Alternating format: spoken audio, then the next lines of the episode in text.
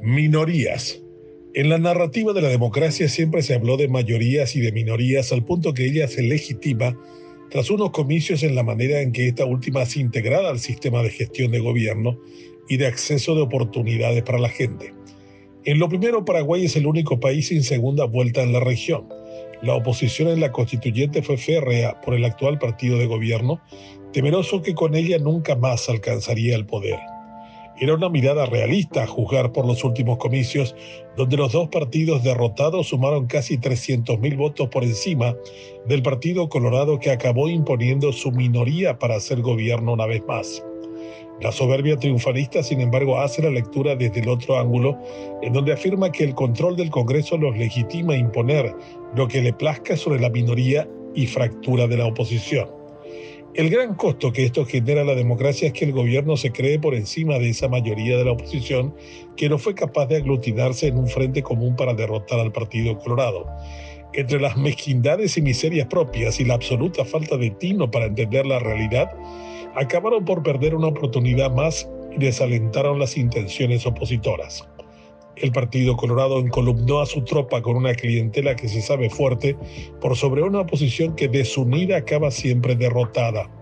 Pretender seguir con lo mismo en las siguientes elecciones solo confirmará la notable inutilidad de emprender un diálogo que acabe convertido en consenso, que crezca como opción de cambio. La mayoría electoral no sabe sumar ni multiplicar y solo aprendió a restar con un coloradismo experto en dividir. Ahora, sin embargo, con una mayoría abrumadora se siente tentada en provocar una ruptura institucional de cualquier índole, toda vez que alimente desde el Ejecutivo el pago a los legisladores por los servicios prestados. Esto está en marcha en el reparto de cargos como primera etapa y continuará con los negocios del Estado, cuya corrupción tiene casi 2 mil millones de dólares a repartir entre todos los comensales.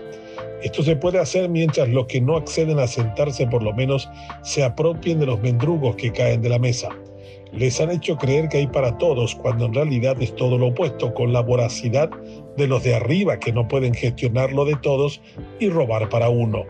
Esta contradicción solo podrá convertirse en un factor político con la denuncia de la prensa y la persecución penal a los delincuentes.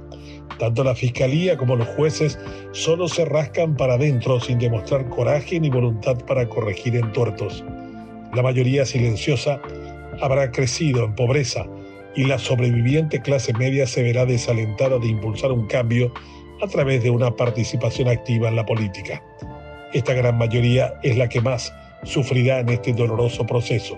Les han dicho que les irá mejor, cuando en realidad ese mensaje solo era para los administradores del sistema y no el público meta del gobierno. En un país donde la mayoría perdió los comicios y donde la minoría se impuso sobre la división del gobierno, le queda solo imponer para descontentar o aglutinar un compromiso de oportunidades que sirva para corregir entuertos.